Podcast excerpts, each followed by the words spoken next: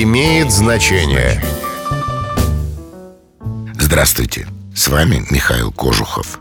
Помните, что такое домострой? Забыли? Тогда слушайте. Домострой – это памятник русской литературы XVI века, свод житейских правил и нравоучений. Эти правила, изложенные в 60 с лишним главах, опирались на выработанное мировоззрение, сложившееся под воздействием церкви. Домострой учит, как о веровати, как о царя чтите, как о жить с женами и с детьми, и с домочадцами, нормирует домашнюю жизнь и хозяйство.